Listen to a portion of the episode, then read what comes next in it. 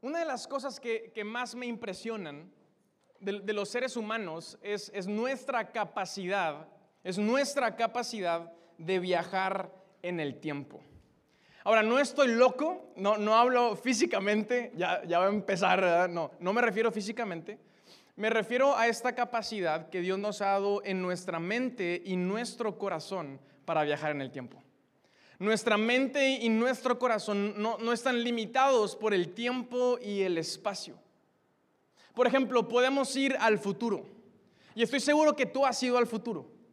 Estoy seguro que en algún momento ah, echaste a andar tu creatividad y a lo mejor hay un anhelo en tu corazón y empiezas a imaginarte cómo sería tener ese anhelo. Empiezas a construir ese escenario. A lo mejor el día de tu graduación, el día de tu boda, cuando tengas hijos o algún momento específico. Y empiezas a construirlo. ¿Cuántos saben de lo que estoy hablando? Y te vas en ese sueño y, tu corazón no se queda atrás, te llenas de expectativa, andas bien emocionado y, finalmente aterrizas, pones tus pies en el suelo y a, trabajar para construir eso. Podemos ir, podemos ir al futuro. Ahora, también tenemos la capacidad de regresar al pasado.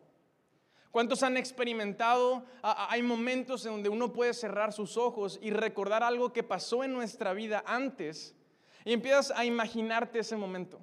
Empiezas a imaginarte cómo se veía, quién estaba en ese lugar, qué traías puesto. Y tu corazón, una vez más, no se queda atrás y puedes incluso sentir lo que sentiste en ese momento. Y, y parece incluso que estás ahí, parece tan real. A lo mejor pasó hace un año, hace 5, 10, 20, no sé, 30 años, pero por momentos podemos transportarnos a esos momentos. Y, son momentos que, llenan, sobrepasan las emociones en nuestro corazón. Ahora, creo que Dios nos ha dado esa capacidad con un propósito. La vida del ser humano, la historia del ser humano se escribe, tu historia y mi historia la escribimos entre el día que nacemos y el día que morimos. Nuestra historia se escribe entre esas dos fechas. Todos un día nacimos y de manera natural todo ser humano un día va a morir. Y en el inter de esas dos fechas escribimos nuestra historia en esta tierra, la única oportunidad que tenemos. Un día todos nacimos y em, em, empieza nuestra vida. Y sabes, recibimos la vida con alegría. ¿Cuántos saben? Recibimos la vida con alegría. Hace, unas semanas mis suegros recibieron a su cuarto nieto y la casa de mis suegros se llenó de alegría. Desde que mi cuñada anunció que estaba embarazada, ah, la casa se llenó de alegría. Ahora imagínate cuando nació, todos a Torreón, allá viven mis cuñados. La casa de mis suegros estaba a reventar de alegría y mi casa con más presión todavía, porque ya todos mis cuñados tuvieron a sus hijos. Pero ahí vamos, no hay prisa. Recibimos la vida con con alegría. Ahora, así como recibimos la vida con alegría, igual experimentamos la muerte. Y sabes, duele experimentar la muerte. Así como un día nacemos, todos experimentamos, todos sabemos la realidad de que un día vamos a morir. Ahora, como creyentes, no le tenemos miedo a la muerte. Nuestra esperanza está puesta en las palabras que dijo Jesús. Jesús dijo, yo soy la resurrección y la vida. El que cree en mí vivirá aún después de haber muerto. Todo el que cree en mí y vive en mí no morirá. Y esa es nuestra esperanza. Que la muerte no es el final, la muerte es la puerta de entrada a la casa del Padre, una casa que tiene un lugar para cada uno de nosotros, una casa donde hay descanso, donde no hay enfermedad, donde no hay sufrimiento, donde hay plenitud. Y si tú has confesado con tu boca que Jesús es el Señor, Jesús es tu Señor y que Dios lo levantó de los muertos, yo quiero decirte, esa es tu convicción y esa es tu esperanza. No le tememos a la muerte. Pero la realidad, aunque esa es nuestra convicción como cristianos, eso no significa que no duele experimentar la muerte. Eso no, no, significa que hay sufrimiento cuando uno recibe ese tipo de noticias de que alguien murió. Eso no significa que experimentar la muerte de un padre, de, un esposo, de una esposa, de un hijo, de un amigo o de alguien a quien admiramos no deja de doler en nuestro corazón. Ahora, Dios está consciente de que experimentamos ese tipo de dolor. La Biblia nos narra una escena en donde Jesús llega al funeral de su amigo Lázaro. Y llega a este lugar donde estaba su cuerpo, estaban sus hermanas, y la Biblia dice que Jesús llegó ahí y Jesús lloró. E, estaba, estaba doliendo en el corazón de Jesús. Su amigo Lázaro había muerto. Y la Biblia nos habla cómo las personas que estaban ahí en ese funeral vieron a Jesús llorando y se dijeron entre ellos, se nota cuánto Jesús amaba a su amigo. Jesús lo experimentó. Dios mismo sabe lo que duele cuando alguien cercano a nosotros termina su carrera en esta tierra. Ahora, como Dios lo sabe, creo que con, con esa intención y con ese propósito Dios le dijo lo que le dijo a Josué en el capítulo 4. Yo creo que esto tiene todo que ver con las instrucciones que Dios les entrega a Josué en el capítulo 4. Me, llama la atención los detalles de Dios. Dios le dice, Josué, e, e, el pueblo ya terminó de cruzar el río, ya, ya, ya sucedió, pero no he terminado, dice Dios. Quiero que escojas a 12 hombres que van a tomar 12 piedras y van a construir un monumento conmemorativo, no solo para ese día, sino Dios dice, va a estar en Israel. ¿Para cuándo? Para siempre. Era, importante, eso, eso nos denota que era importante. Ahora, yo me hago la siguiente pregunta, ¿acaso Dios, nuestro Dios, el Dios que acababa de secar el río Jordán, necesita que construyamos monumentos para recordarlo y reconocerlo? ¿Acaso el Dios que creó todo necesita que haya doce piedras para que nosotros nos acordemos de Él? Y creo que la respuesta está en el Salmo 19. El salmista escribe en el Salmo 19 y dice lo siguiente, el cielo azul nos habla de la grandeza de quién? De Dios y de todo lo que ha hecho. Los días y las noches, dice, lo comentan entre sí. O sea, el cielo, la inmensidad azul, la inmensidad del cielo cuenta una historia y es la historia de la grandeza, de la inmensidad de nuestro Dios. Y no se queda ahí, dice, el día y la noche. Todo lo creado, el espacio, el día y la noche platican entre ellos. ¿Y qué comentan? ¿Qué platican? Platican la grandeza, la inmensidad, el poder de Dios. Termina diciendo, aunque no hablan ni dicen nada, ni se oye un solo sonido, sus palabras recorren toda la tierra y llegan hasta el fin del mundo. Toda la tierra se entera de día y de noche. Todo lo creado es testigo de día y de noche la grandeza de Dios. Ahora, yo creo que no podemos escucharlo. Dice, no se escucha, no se oye ni una voz. Y creo que no lo escuchamos porque no, seríamos capaces de escuchar al día y a la noche hablando. Si cuando llueve y hay truenos y sientes que cae un trueno cerca de tu casa, andas tapándote con las cobijas, sientes que se te cae la casa encima. Imagínate si pudiéramos escuchar al día y a la noche hablando entre ellos de la grandeza de Dios. Ahora, ¿tú crees que ese Dios necesita de 12 piedras para que lo recordemos? Yo creo que no. Yo creo que Dios tenía un propósito especial y específico que le estaba dando a Josué y a esos sacerdotes que iban a impactar a todo Israel. Dios le dice, Josué, vas a construir un monumento. Y dice, tus hijos, las generaciones les van a preguntar qué significa eso. Y ustedes les van a contar que el río Jordán se secó cuando el arca pasó por ese río. Ahora, ¿qué tenía que suceder para que el arca pasara por ese río? Primero que nada, Josué, quien era el líder, tenía que escuchar la voz de Dios, tenía que ser obediente a la voz de Dios y tenía que hacer su trabajo, porque los líderes liderean. Los líderes toman decisiones, las decisiones fáciles y las decisiones difíciles. Y Josué tenía que contagiar a toda una nación y decirles con fe y convicción, Dios me ha mostrado esto. El río se está desbordando. No vemos por dónde, pero confiamos en nuestro Dios que nos ha respaldado y nos ha traído hasta aquí. Prepárense porque mañana ese río se va a secar. Y luego Moisés va con los sacerdotes y le dice, tomen el arca. Ustedes van a ser los primeros, van a ser la punta de lanza. Van a meter los pies al agua. Y cuando metan los pies al agua, el río se va a secar. Cuando Dios le dice a Josué, construye ese monumento, yo creo que Dios le está diciendo, Josué, fuiste obediente. Tú y esos sacerdotes se aferraron a mi presencia y a mi palabra. Y por esa acción toda una nación fue bendecida. Josué, sacerdotes, su fe tiene memoria construyan un monumento porque la fe tiene memoria y sus hijos van a preguntar por qué está eso ahí y les van a decir, porque un día Josué el líder y los sacerdotes tomaron la presencia de Dios y se aferraron a su palabra y metieron los pies a ese río y ese río se secó. Josué, tu fe tiene memoria. Josué, la fe tiene memoria. Vamos, construye ese monumento. Sus hijos van a acordarse de lo que ustedes hicieron.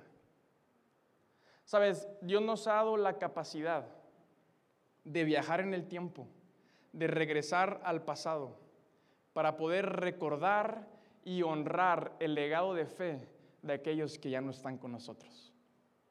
Porque las personas que se aferran a la presencia de Dios y se aferran a su palabra, dejan un legado digno de ser recordado. Dios hoy nos está diciendo, iglesia, tu fe tiene memoria. Tu fe tiene memoria. Dios nos está dando permiso, escucha, como cristianos, para recordar y honrar a las personas que ya no están con nosotros, para recordar su legado de fe, hacerlo a la manera de Dios y ser bendecidos por la valentía y por las acciones de hombres y mujeres que caminaron antes de nosotros, escuchando y obedeciendo la voz de Dios. Me encanta lo que hicimos esta semana como iglesia. Estuvimos publicando toda esta semana acerca de, de la fe tiene memoria. Y recordamos la vida, nos tomamos esta semana como iglesia para recordar la vida de dos hombres que hoy ya no están con nosotros. Sabiel González y mi tío Héctor Soto. Y nos tomamos esta semana para recordar y honrar su legado de fe. Sofía González y, Sabiel son parte de esta iglesia, son los hijos de Sabiel González. Mi tía Ninfa, ah, Sebastián Ana Victoria, son la familia de, mi, de mi tío Héctor y son parte de esta iglesia. Y yo quiero que nos demos cuenta de esto. Hoy tú como iglesia estás recogiendo el fruto de lo que esos dos hombres sembraron en vida. Hoy esas dos familias sirven en esta casa. Y tú eres bendecido por lo que sus hijos hacen en esta casa, por ti y para Dios. Hoy tú y yo podemos recoger, a lo mejor no los conociste, a lo mejor ellos no te conocieron, pero tú hoy puedes recoger el fruto que en vida ellos sembraron por aferrarse a la presencia de Dios y a su palabra. Y Dios nos da permiso de poder tomarnos un momento para recordarlos, para honrarlos. Dios te da permiso a ti para que tú recuerdes a tus seres queridos que hoy ya no están contigo. Lo hacemos a la manera de Dios honrando su legado, sintiendo su amor. Dios nos ha dado de un amor que es más fuerte que la muerte, que trasciende el tiempo y el espacio. Y ese amor puede, puede contagiarnos y, podemos honrar. Tú puedes honrar la vida de aquellos que ya no están en tu vida y puedes, puedes tomar valentía, puedes tomar decisiones, puedes voltear a ver esas piedras, las piedras que han dejado en tu familia y puedes recordar cómo hombres y mujeres caminaron ante de ti, hicieron sacrificios para que tú estuvieras aquí hoy. Lo hacemos a la manera de Dios. No, no levantamos un altar, no les preparamos su comida favorita No tenemos que hacerlo solo en noviembre, como lo hace nuestra cultura. No invocamos su presencia. No vamos con personas para que nos den recados. Dios es muy puntual en su palabra y nos habla acerca de cómo ofende a Dios y cómo es un pecado buscar espíritus para comunicarnos con aquellos que han muerto. Lo hacemos a la manera de Dios, como honrando y recordando lo que ellos hicieron en vida y eh, poniéndolo en práctica en la nuestra. Pablo le escribe una carta a Timoteo, le dice, Timoteo, yo soy testigo de tu fe sincera. Yo sé que dentro de ti hay una fe sincera y lo sé porque es la misma fe que yo antes vi en tu abuela y en tu madre. Mamás, abuelas, no menosprecien el poder que Dios les ha dado para orar por sus generaciones. A veces no tenemos idea de las personas que podemos impactar por nuestras acciones aquí en vida. No tienes idea hasta dónde puede llegar el fruto de lo que tú hoy estás sembrando, porque tu fe tiene memoria.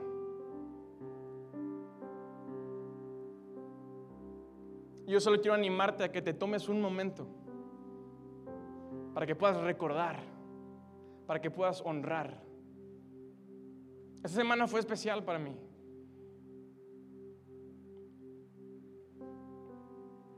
Recibir lo, que Sofía escribió, lo que mi tía, su familia escribió de mi tío Héctor. Estábamos Cordy y yo llorando en el departamento. Te das cuenta de, de lo lejos que llega la bendición cuando vives una vida aferrado a la presencia de Dios y a su palabra. Cuando, cuando, vives una vida no solo construyendo tu reino, sino construyendo para el reino de Dios cuando vives una vida de generosidad. Y no solo pensando en nosotros. Me acuerdo mucho en, casa de mi tía Ninfa. Tenían un tablero de vidrio que podías marcar. mi tío Héctor tenía ahí un versículo. Y ese versículo estuvo mientras él vivió y ha estado aún cuando no está. Porque es el legado que dejó ese hombre. En toda circunstancia, en la salud y en la enfermedad, no soltó la presencia de Dios, no soltó su palabra. Y hoy honramos eso como iglesia siendo valientes. Hoy honramos eso como iglesia dando pasos firmes hacia adelante. Tu fe tiene memoria. Todos cargamos una piedra. Y el día de nuestra muerte, dejamos esa piedra en esta tierra. Y la gente que te rodea tomará tu legado y verá esa piedra y te recordará por lo que hiciste en vida. Y, yo creo que Dios nos está hablando en dos sentidos esta tarde. Número uno, nos está dando esta oportunidad para, para recordar, para honrar, para aprender, para celebrar la vida de los que hoy no están con nosotros. Pero también es un tiempo en donde tenemos que como iglesia abrir nuestros ojos a la realidad de que así como recordamos a los que no están, un día nosotros no estaremos y nos recordarán. Indudablemente seremos recordados. La pregunta que tenemos que hacernos es cómo seremos recordados. ¿Qué dirá nuestro legado? Tu fe tiene memoria. La pregunta es qué historia va a contar. ¿Qué historia va a contar? ¿Qué historia va a contar tu vida? ¿Qué historia va a contar tu familia? ¿Y qué historia va a contar esta iglesia? Porque las generaciones pasarán. Pero un día alguien volteará a ver esta iglesia y se preguntará, ¿cómo empezó esto? ¿Y qué hicieron en esos ocho años al principio y en medio? ¿Y quiénes estuvieron involucrados? Y, y seremos recordados por nuestro legado. ¿Cómo seremos recordados?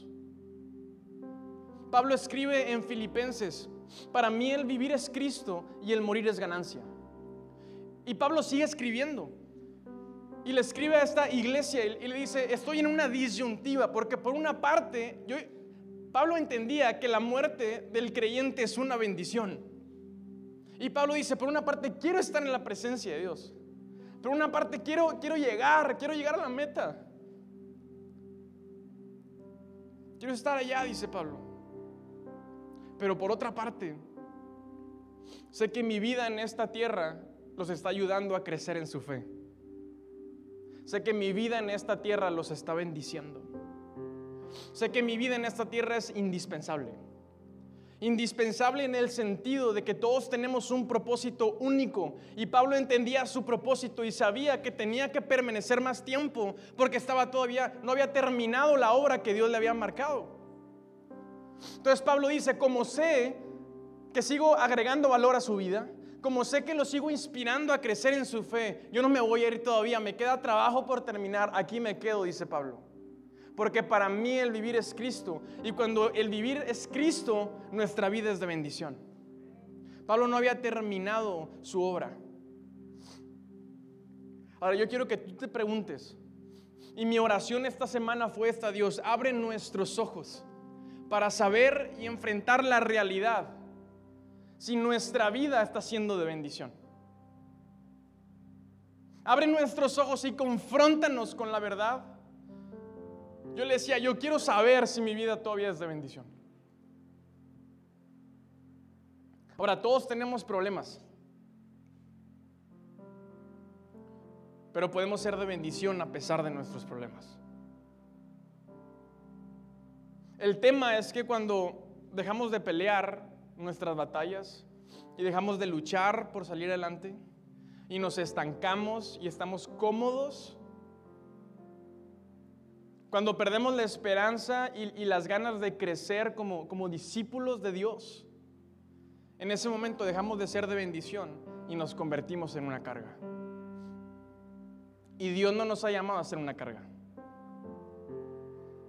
Y, lo platicaba con Gordel, le decía, amor, yo quiero que el día que yo deje de ser una bendición y el día en que yo me convierta en una carga para mi familia, para mi esposa, para mis hijos, para mi iglesia, yo espero que ese día Dios no se tarde y me llame a su presencia. Porque no somos llamados a ser una carga. Sabes, hay personas que su ausencia bendice más que su presencia. Hay, personas que son de bendición cuando no están. Y es bien triste ver, a familias en donde hay, una persona drenando y chupando a la familia. Y es bien triste ver, ver matrimonios en donde, en donde alguien, una, una, alguien de los dos está, está quitándole, drenando la energía de su pareja. Y hay hijos chupando a sus padres, manipulándolos. Y hay padres drenando a sus hijos. Todos tenemos problemas. Todos tenemos una necesidad. Pero si le entramos a nuestras batallas, podemos ser de bendición a pesar de nuestra necesidad. ¿Cómo vamos a ser recordados? ¿Cómo vas a ser recordado? Como una persona que fue de bendición o como una persona que se convirtió en una carga. Y, yo te reto a que hagas esa misma oración, a que puedas decirle a Dios, Dios, revélame si, sigo siendo de bendición y si soy una carga, llámame a, tu presencia. Ahorita mismo. Ahora, no, no, no quiero con este mensaje que, que salgas deseando tu muerte. Lo que quiero es que podamos como iglesia abrir nuestros ojos a la realidad que si tenemos vida, si estamos aquí en esta tierra, tenemos todavía cosas que hacer y trabajo que realizar. Y tenemos sobre todo la oportunidad, porque las decisiones se toman en vida. ¿Cómo me gustaría que a ti te recordaran? ¿Cómo me gustaría a mí que tú fueras recordado? Me gustaría que fueras recordado como, como una persona valiente. Me gustaría que fueras recordado como un padre que siempre amó a sus hijos. Como un padre que nunca tuvo temor de decir te amo y de abrazar a su familia. Como un padre, como una madre cariñoso, cariñosa. Que te recuerden como alguien que no solo construyó para su reino, sino que dio su vida para el reino de Dios. Que te recuerden como, como una persona que sanó sus heridas. Como una persona que no le sacó la vuelta a lo incómodo, a lo duro. Como una persona que fue comprometida. Hombres, ¿cómo queremos ser recordados? Vamos a dejar un legado en nuestras familias. El día que Dios nos llama a su presencia, hombres, el día que soltemos esa piedra, ¿qué van a decir de nosotros? ¿Que fuimos cobardes? ¿Que le sacamos a los compromisos? ¿Que nunca quisiste casarte? ¿No ocupas dinero para casarte? ocupas pantalones y tomar la presencia y la palabra de Dios porque eso es lo que te saca adelante. ¿Cómo van a recordarnos, señores? ¿Como hombres fieles? ¿Como hombres que amaron a la mujer de su juventud hasta el último día? ¿Como hombres no tercos, no quejosos, no necios? ¿Como hombres amorosos? ¿Como hombres guerreros? ¿Cómo van a recordarnos como iglesia? Escribimos nuestro legado en vida mientras que estamos aquí.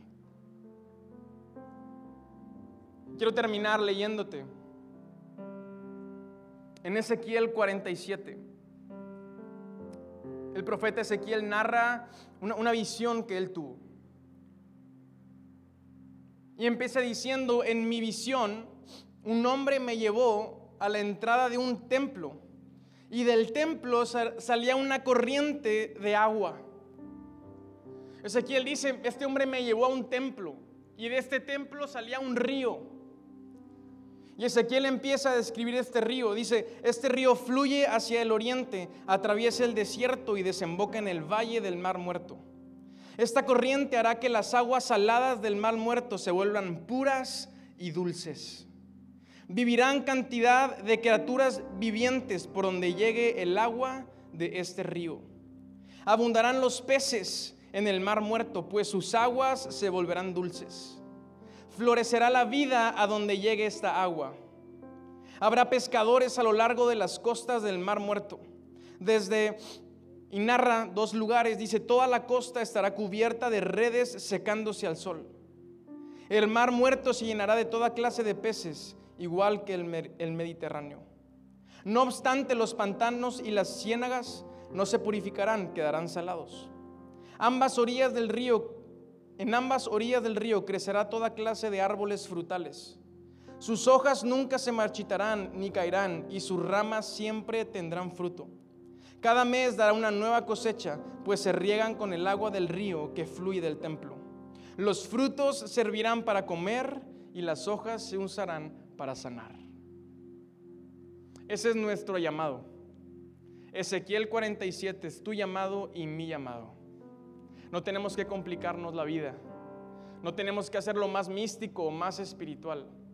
Yo he tomado esa, esa palabra como mi llamado, como hombre, como esposo y como parte de esta iglesia.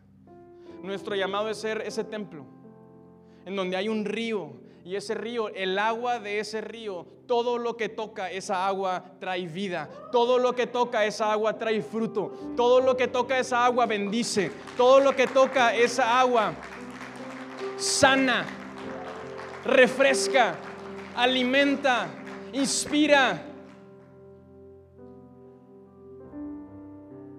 Tenemos que ser esa casa.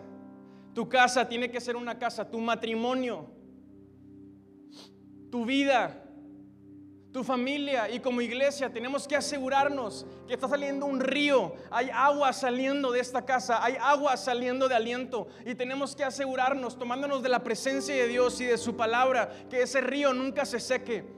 Porque ese río tiene el poder de darle vida a lo que está muerto. Ese río tiene el poder de bendecir, de dar fruto, de traer frescura, de traer sanidad. Y mira, cuando, cuando nuestras familias cuando nuestra iglesia es ese río, ¿cómo tú crees? ¿Cómo no van a cambiar las cosas? ¿Cómo, cómo, cómo no vamos a ver la obra de Dios terminada? No solo en nosotros, sino en las personas que nos rodean. Cantábamos hace rato, lo que tú empezaste, tú lo terminarás. Que Dios abra nuestros ojos, que Dios te confronte esta tarde y que tú le permitas terminar la obra que ya ha empezado en tu vida, para que tu vida, si ahora se ha convertido en una carga, se convierte en una vida de bendición, se convierte en un río donde hay agua que trae vida. Nos tenemos que preguntar constantemente, ¿mi vida bendice a mi familia? ¿Mi vida bendice en mi, a, mi trabajo, en donde me desarrollo? ¿Mi vida bendice a mi iglesia? ¿Tu vida es indispensable en esta iglesia? Mi vida es, es, indispensable en esta comunidad, en este estado. ¿Cómo mi vida bendice México? Esta es nuestra tierra. Es la tierra que Dios nos ha dado, la tierra en donde Dios nos ha puesto. Probablemente la tierra en donde nacimos y donde vamos a morir. Que nuestro legado sea de, hombres y mujeres de una iglesia que fue de bendición. Tomamos ese llamado, iglesia. Tomamos esa responsabilidad. Que Dios te sacuda esta tarde. Que Dios abra tus ojos que Dios te saque de lo cómodo. Que Dios te saque del lugar en donde estás para llevarte a un mejor lugar. La vida de los hombres y las mujeres que buscan a Dios y su palabra dejan un legado digno de ser recordado. La vida de las personas que están dispuestos a meter los pies al río son vidas que son dignas de ser honradas.